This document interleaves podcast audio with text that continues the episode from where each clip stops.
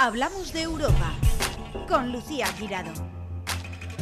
Bienvenidos una semana más a Hablamos de Europa, el programa que acerca a la Europa de las oportunidades a los ciudadanos para que sus proyectos se hagan realidad y que pone la lupa a todo lo que ocurre en Bruselas. Y hoy tenemos con nosotros a una de esas personas que ayudan a que esos sueños se hagan realidad. Gonzalo Albir, coordinador de Ponta Europa. Muchísimas gracias por estar de nuevo aquí. Oye, esa presentación ha quedado muy bonita, ¿eh? es que es verdad, es, eh, Ponta Europa nació para ayudar a la gente y nunca pensábamos que se iba a tener que, que, que, que bueno, que este trabajón que estás haciendo con los Next Generation, que ya te sabes la comunidad valenciana, más que los que hacen los mapas. y creo que podrías colaborar con ellos. Estamos ahí, estamos ahí. Pero la verdad que muy bien, el, el equipo, la verdad que lo estamos dando todo y desde los ayuntamientos, como sabes bien, eh, están al pie del cañón y dejándose la piel para que los fondos lleguen y se ejecuten. De hecho, eh, cualquiera que vaya por cualquier municipio de la comunidad valenciana y vaya paseando verá muchas obras, entre ellas eh, carriles bici, eficiencia energética, placas solares. La mayoría de esos fondos, de esas obras, hay que recordar que llevan rúbrica ¿eh? Next Generation y presupuesto de la Comisión Europea que muchas veces solo miramos para Bruselas para quejarnos, pero hay que decir también lo bueno. Es cierto, es cierto, porque muchas veces, a ver, también es normal, ¿no? Que muchas veces el ayuntamiento o la, o la administración que sea barre para casa, ¿no? Y un poquito, dice, bueno, lo que hemos hecho, pero uno dice a lo mejor el origen de, de esos millones. ¿no? Bueno, que bueno, eh, realmente todo sale de nuestros bolsillos, de unos más y de otros menos, de unos países más y de otros países menos, ¿no? Pero Recordemos que es obligatorio el tema de los logos. La mm. gente no sé si lo sabe, pero cuando recibes una subvención, independientemente de la administración de la que sea, eh, en la publicidad y en todos los eh, papeles administrativos tiene que ir acompañado de los logos correspondientes, mm. acreditando que esos fondos, la procedencia de esos fondos. Muy bien. Entonces, ¿los Next Generation tienen logo propio o van con los de la Unión Europea? No, no, los Next Generation tienen su logo. De hecho, por ejemplo, eh, ya hay los, los, que las personas que nos están escuchando habrán podido ver en televisión y escuchar en, en radio eh, algunos anuncios que está realizando el gobierno de España y si se fijan a la parte, en la parte final dice este, esta campaña está financiada con fondos Next Generation de la Unión Europea si prestamos un poquito de atención, está ahí. Pequeña, ya que poco a poco nos acostumbramos en los bancos, en los supermercados, pues ahora también en los proyectos a ver la letra pequeña porque, porque es muy importante eh, para también erradicar el escepticismo y todas estas a veces que corrientes que surgen. A ver, ¿y cómo van? ¿Y los bulos? Bulo, bulo. bulo, bulo. que a mí, esto, Entramos de lleno en el bulo. Entramos de lleno. A ver, yo reconozco que, que, yo estaba despistada tal, y de repente oigo que, que, que Europa iba a dejar eh, que la próxima remesa, ¿no? A lo mejor no se podía pagar porque España no estaba cumpliendo los objetivos, ¿no? A nivel de gestión, ejecución o justificación de los proyectos Next Generation. Claro, yo, yo, iba, yo iba a convocar aquí un... un gabinete de crisis, ¿no? A ver qué está pasando. Y iba a todos mis invitados que venís de forma fija. Pero bueno, se ha quedado en un super mega bulo que ha tenido que hasta salir la Comisión Europea a desmentirlo. Cuéntame un poquito cómo ha surgido muy ese enfadado, bulo. Muy enfadado. Eh, mira, hace unos años estudié un, un máster y una chica venezolana, es que me acordaba esta mañana, eh, decía, me dijo, dice, no hay nada más español que tirarse piedras sobre su propio tejado. Sí, es verdad. Y yo, cuando me lo decía, no, en ese momento no lo entendía, pero conforme voy haciendo años digo, ¿qué verdad tenía? Porque precisamente ahora, cuando España está jugando un papel estratégico en Europa, hmm. nos empeñamos en sacar bulos, en sacar mentiras que desprestigian no al gobierno, sino desprestigian la posición de España eh, en Bruselas y con respecto al resto de los países. Entonces considero que no tiene ningún sentido. Eh, ni estratégico, ni político, ni económico, ni de ningún tipo. Ni electoral. Ni de ninguna de las maneras echar piedras sobre eh, la gestión que se está haciendo de los fondos europeos.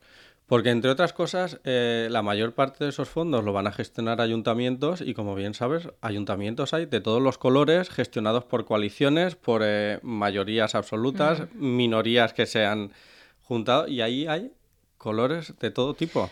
y lo están gestionando bien. Es muy difícil identificar un bulo. Pero, pero hay que acabar con él, ¿eh, Lucía? Nuestra, una de nuestras objetivos tiene que ser acabar con todos los bulos porque además es información falsa que hace a su vez que las personas dejen de confiar en las instituciones. Y si dejamos de confiar en las instituciones, estamos perdidos. Fundamental es que los fondos Next Generation eh, están llegando, van a seguir llegando, eh, y eso sí que es cierto que somos ejemplo de, en Europa de cómo se está realizando, que hemos dado un salto cualitativo y cuantitativo y de estar a la cola, estamos en el podio a la hora de, recibir fondos, a la, hora de ejecutarlos. Vamos a hacer un repaso. Mira, eh, cuando tuvimos la, la pandemia, los Next Generation no existían. Teníamos los fondos estructurales, que era, digamos, el presupuesto ordinario que se aprueba cada siete años. En la anterior en el que estábamos era el 14-20 y lo estábamos ejecutando. Vino la pandemia, teníamos que prepararnos ya para el 21-27 y precisamente los países que resultamos más afectados con motivo de, de la pandemia, la Unión Europea decidió aprobar un presupuesto extraordinario, que son los Next Generation, para ayudar a los países más afectados a que saliesen de la pandemia y de las consecuencias económicas de la mejor manera posible. Entonces, eh, dentro de toda la situación que supuso la pandemia, de gestionarla y demás, España, de todos los países de la Unión Europea, fue el primero en presentar eh, toda su estrategia, que es el plan de recuperación y resiliencia, el primero, con todo lo que lleva eso. Con todo lo que lleva, las dificultades, recordemos que no se había hecho nunca. Eh, es una nueva forma de gestionar, una nueva forma de ejecutar y es verdad que Bruselas en este caso pedía que el gobierno de España fuese eh, cumpliendo hitos para ir desembolsando en dinero. Al igual que nosotros, el resto de países, quiero decir, no solo nos fiscalizaban a nosotros, pero es una nueva forma de hacer en el desembolso del dinero. Pues hay que recordar que España fue el primer país en presentar este plan, en decir, oye, viene a aprobárselo. estas son nuestras necesidades y nosotros vamos a cumplir todos estos hitos y para eso nos hace falta este presupuesto. La comisión lo revisó muy, muy, muy a fondo, porque éramos el primer país y en cierta medida no lo ha dicho nadie, pero es así, teníamos que dar ejemplo. Entonces... Eh, Era en el que se iban, eh, países que a lo mejor no habrían ni empezado se iban a basar en este programa. Con nosotros quizá se fue más duro de lo que después ha sido con otros países. Más duro tampoco, pero sí... Eh, más conscientes de que había que hacerlo bien, que había que leer muy bien la letra pequeña y que había que estar eh, al tanto y al detalle de todo lo que se estaba presentando. Entonces la, comisión eh, estudió muy muy bien la propuesta. La propuesta nos la aprobó también. Fuimos el primer país en que la comisión nos aprobó la, propuesta. Fuimos también el primer país en el que la Unión Europea hizo el, el desembolso de dinero. Y hemos sido el primer país en ejecutar. Ahora mismo, a datos de, de septiembre, datos de la comisión, no son datos ni del gobierno, de la comunidad, ni de, ni de, en este caso, el gobierno de España, somos el primer país en ejecución de fondos con un 44,7%. El primero. El primero. De hecho, no En ejecución, no, no en otra cosa, en ejecución que es telita. O sea, que El primero. Solo faltaría la certificación, ¿no? Exacto, este pero bueno, siempre las certificaciones tardan en. Claro, es como todo, pero, pero que, es un paso precisamente el de certificación, es el, menos eh, que cuesta. En ah. tiempo sí, pero no en. Somos el, el primer país y nos sigue. De hecho, no sé si te acuerdas que esa mañana cuando salió te envié un WhatsApp a ti con toda la ejecución porque dije, esto es espectacular los datos. Cierto. Nos sigue Francia con un 31,8. O sea que hay diferencia. Hay diferencia. ¿eh?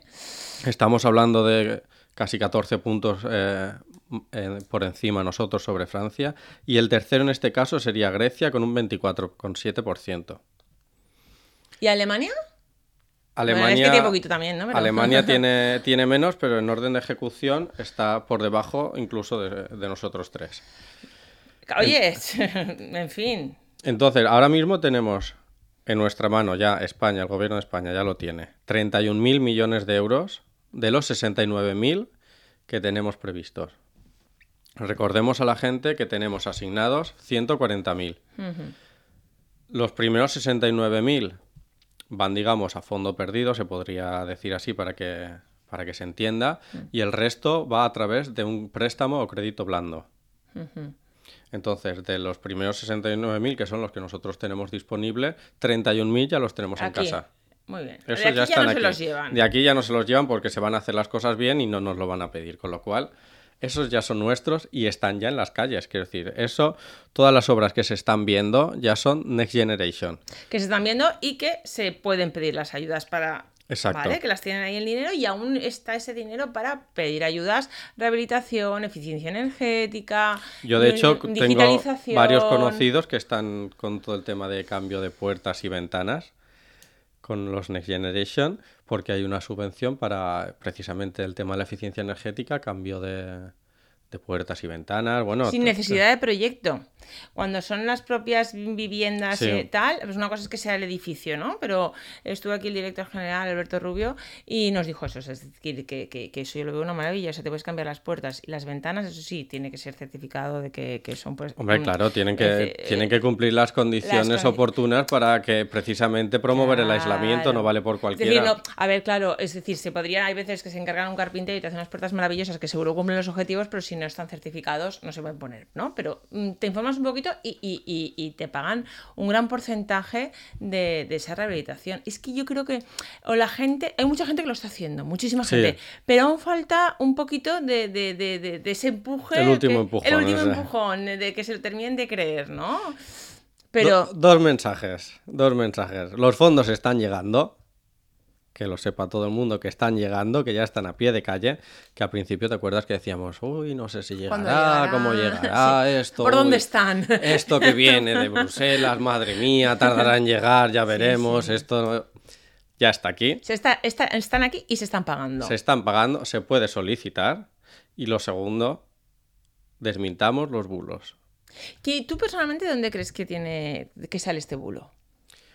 Pues sinceramente no lo sé, tampoco me gusta especular, pero sí es verdad que debemos ser conscientes de que hay que acabar con ellos porque lastra la imagen que tiene España ahora mismo en Bruselas. Totalmente. La reputación que estamos consiguiendo, que tenemos ya, eh, porque está claro que la Comisión Europea enseguida salió y lo desmintió, Sí. ¿vale? Pero sí que, que es lo típico que a lo mejor que no hay una parte, no hay la otra, y siempre queda, ¿no? Por eso es tan importante... Pero es que en este caso insisto en que no hay partes. Claro, me Es refiero, decir, quien ha oído el bulo y no ha oído Sí. el desmentido, no ha oído la, la realidad, el, el- el- siempre queda, ¿no? Entonces, pues eso es lo que pues hay que llegar a esa hay que acabar con que el, con el ruido y decir que no, que se está gestionando, se está gestionando bien.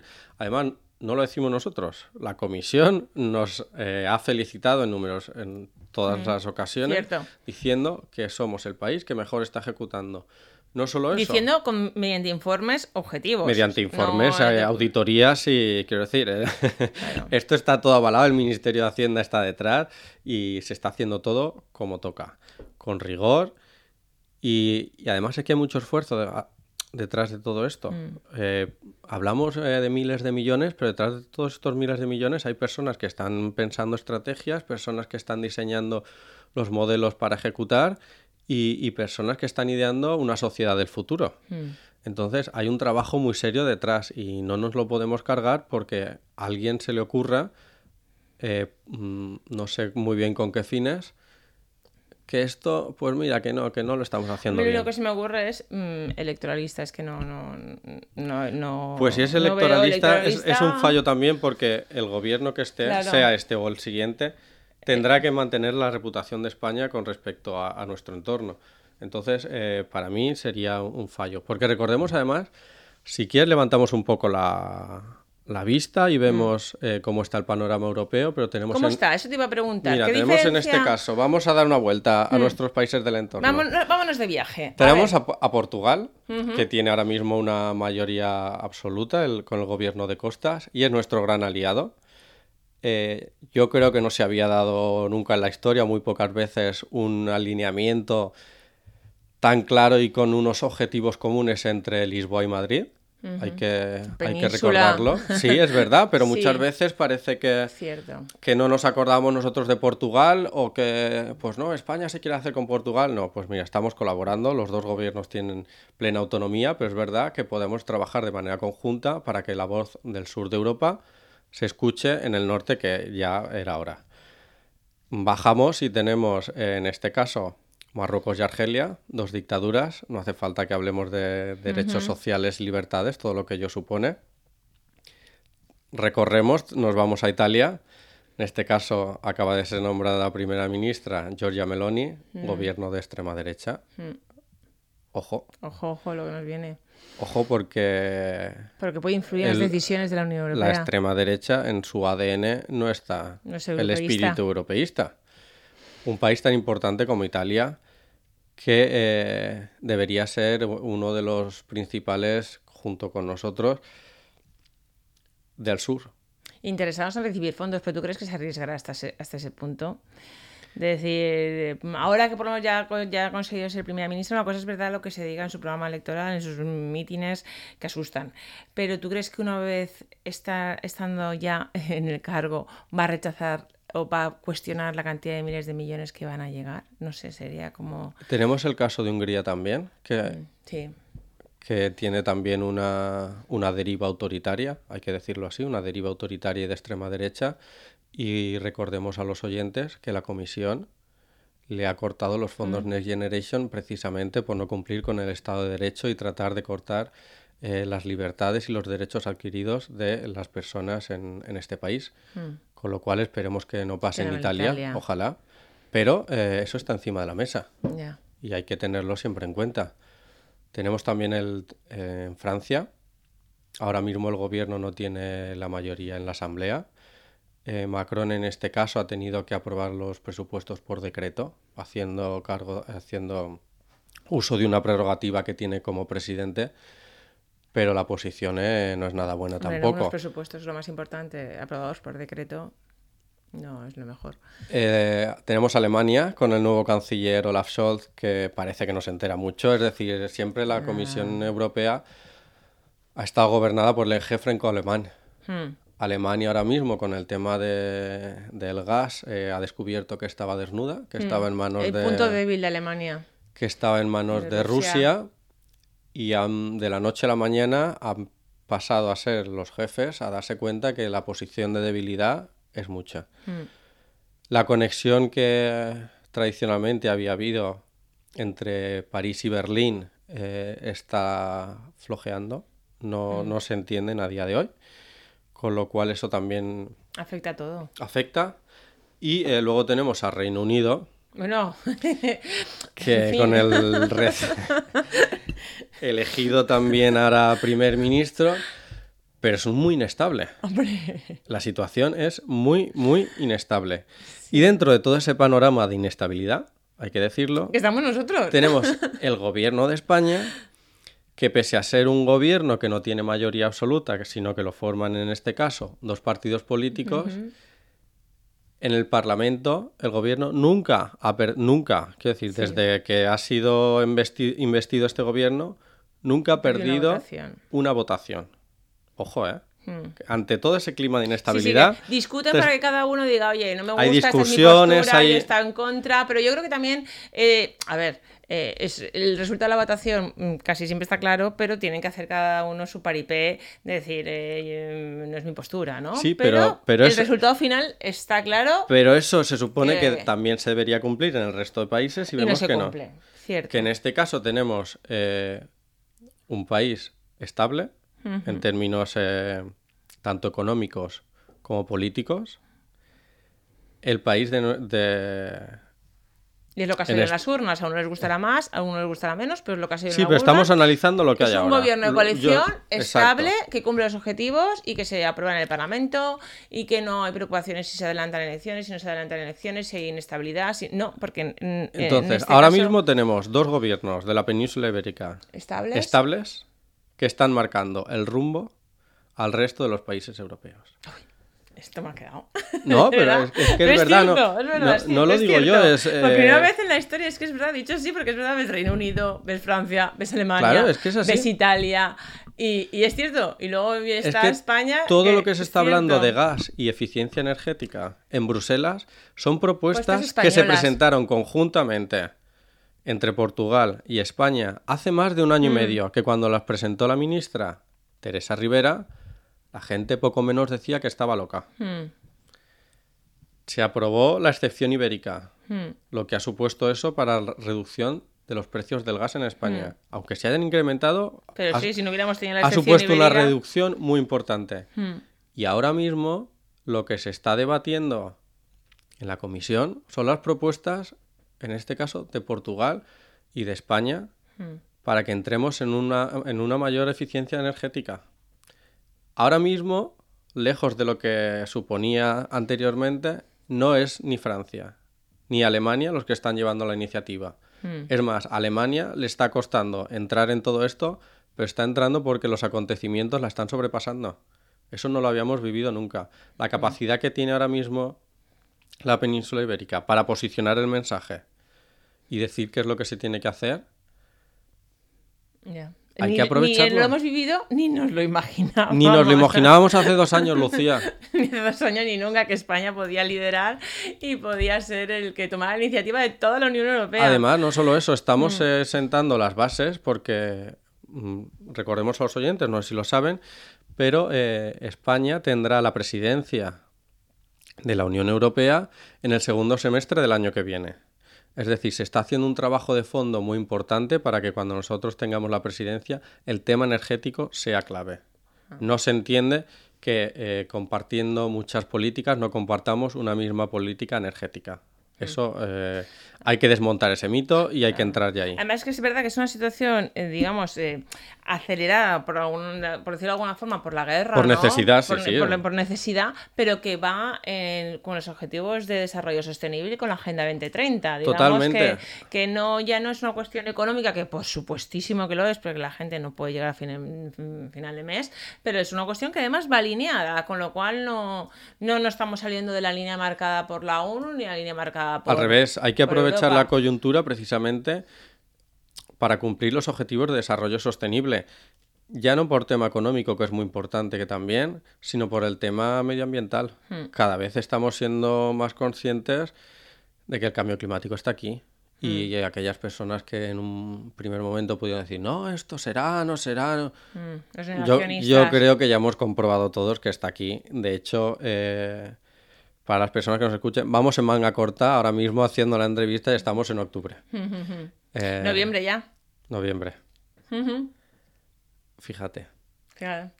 Ni, ni yo que intento alargar siempre el verano lo máximo Una, una cosa es alargar el verano y otra cosa es... es ir eh, en sandalias y tirantes. Y encima que nos viene ahora, nos han dicho que nos vienen unos días aún de más calor. Y Pues imagínate. Claro, pero que lo que nos tomamos así del día a día, que para los negacionistas realmente em, yo creo que, que- que es lo que se dan cuenta, es lo que se lleva diciendo de- desde, desde siempre, pero que la repercusión no es simplemente como tenemos esta, un altavoz, no a los negacionistas en todos los aspectos, Claro. ni bulos, ni...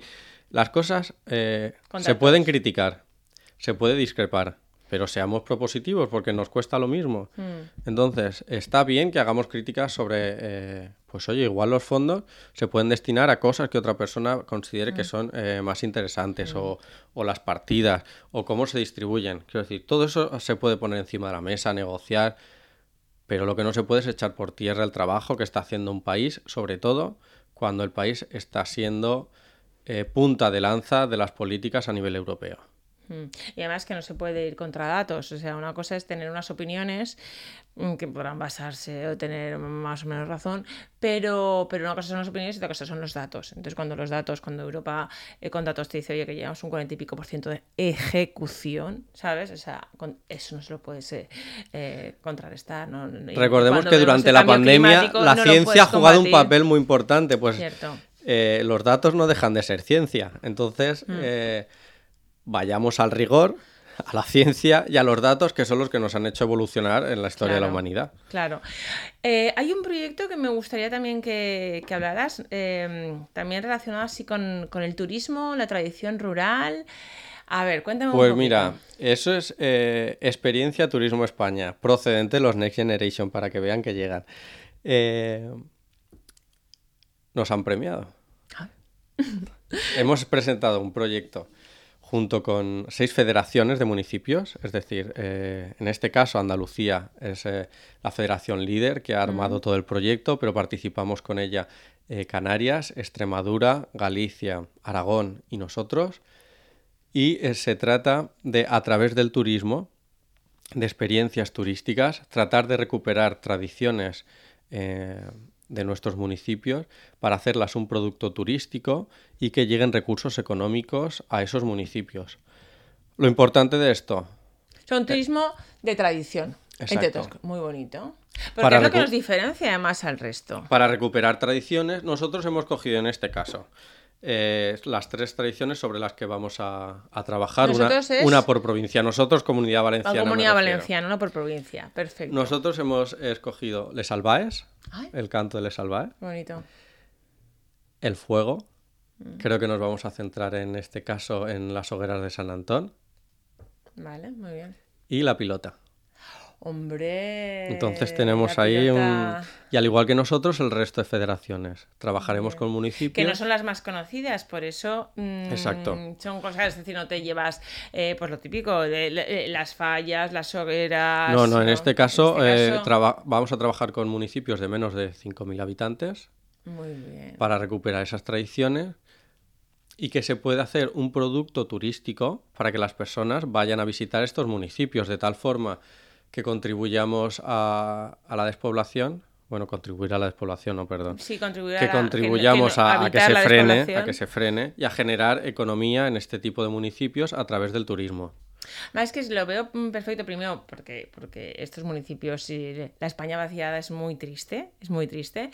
Y, y luego sobre todo porque mm, es que, que se pierdan las tradiciones. O sea, que desaparezcan eh, deportes, eh, comidas, eh, mm, la seda, por ejemplo, que está en peligro. Pues esto no Es- solo es recuperación de tradiciones, sino que lo hacemos de forma conjunta con otras cinco federaciones. Lo cual implica que vamos a saber las tradiciones que hay en otras partes de España. Vamos a trabajar mano a mano con ellos. De hecho, para mí es una pieza clave y muy importante porque es el primer proyecto que se ha hecho en España que las federaciones trabajamos de forma conjunta. No. El primero nunca antes se había hecho. Diferente color, de diferente tal, os habéis unido para potenciar. Nos hemos aspecto. unido para trabajar eh, de forma conjunta en la recuperación de identidad y cultura en municipios de menos de 5.000 habitantes. Y de aquí saldrá, estoy seguro, un equipo potente y una red de contactos, porque al final todos son redes, estamos hablando todo el rato de Europa y de tener influencia en la comisión. Para tener influencia en la comisión, primero hay que hacer un trabajo muy importante además. aquí y estar unidos. De hecho, ya nos hemos presentado a otras eh, iniciativas europeas eh, para hacer, ejercer de lobby del municipalismo y lo vamos a hacer también de forma conjunta. Con lo cual, el espíritu europeo está calando, los equipos están trabajando muy bien y yo siempre te lo digo, Lucía, en unos años veremos eh, todo el trabajo que ha hecho España en Europa y la gente se sorprenderá de la posición que vamos a tener. Además, en, en- en este caso estoy contigo porque llevamos años y, y lo estamos viendo. O sea, y España yo creo se va a transformar. En el poquito tiempo que llevamos, fíjate, se ha dado frutos. Con lo sí.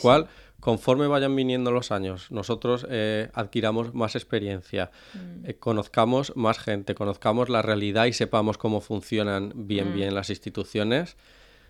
Cuando lleguen los españoles a los sitios, eh, nos mostrarán respeto. Bueno, yo me acuerdo que, que en el primer programa precisamente era triste, pero es verdad, arranqué así. En España estábamos en la cola a nivel de ejecución de los presupuestos Sí, sí, de- sí. europeos, ¿no? El Next Generation que ni se existía, ni la pandemia, ni sabíamos que íbamos Es a más, en llegar. algunos sitios estábamos vetados porque no se habían gastado los fondos como tocaba. Y aquí además estamos hablando, eh, corrígeme sin, porque hay al- algunos fondos, ¿no? Que si, por ejemplo, el país no es capaz de gastarlos o la comunidad no es capaz de gastarlos, sí que se reparten, ¿no? Es decir, yo están estos, digamos, están todo el dinero, digamos, en una cesta y se va repartiendo a cada uno lo que le toca. Pero si el dinero se queda en esa cesta, por ejemplo, la Lo comunidad va- pierdes. Lo pierdes. Y la comunidad No solo es que lo pierdas, sino que hay veces que tienes que pagar los intereses Anda, eso no lo sabía. porque a ti te han dejado un dinero Y no las utiliza. Y no las utiliza. Entonces, en algunos casos hay que pagar intereses. Iba a decir una frase de. Pero. Y encima ese dinero sí que dice "Eh, que está ahí. Pues eh, lo puede reclamar la comunidad valenciana, lo puede reclamar otro país, ¿no? Es decir, ese dinero tiene, va, va a algún sitio. Con lo cual, si somos los primeros en ejecutar, aún podremos recibir más dinero. El que mejor hace las cosas al final es el que lleva la iniciativa. Pues ahí estamos. Pues muchísimas gracias, Gonzalo Albir. La verdad es que después de hablar contigo, además, una. Oye. aunque ya lo sabemos porque los datos están ahí, siempre viene bien que, que, que nos recuerden que, que, que levantar la cabeza y sacar pecho, que es que es verdad, tienes razón. Hay que, leva- hay que levantar el ánimo. No, era venezolana, pero tiene razón. Hay que levantar el Mm. ánimo, creerse que estamos haciendo un buen trabajo Mm. Y estar atentos porque vendrán novedades y muy buenas. Bueno, y cuando te vayas a... mm, Yo, yo quiero irme contigo a ver tradiciones españolas, eh, que a mí esto me encanta, en alguno de los viajes. Eso está metes. Gracias, Gonzalo. Una semana más en Plaza Radio, La Voz de Valencia Plaza, hemos hablado de la Europa, de las oportunidades y de la actualidad del viejo continente, porque lo que ocurre en Europa te afecta directamente. Encuentra todos nuestros podcasts en nuestra web 999plazaradio.es o en tu plataforma preferida. 99.9 Plaza Radio, la voz de Valencia.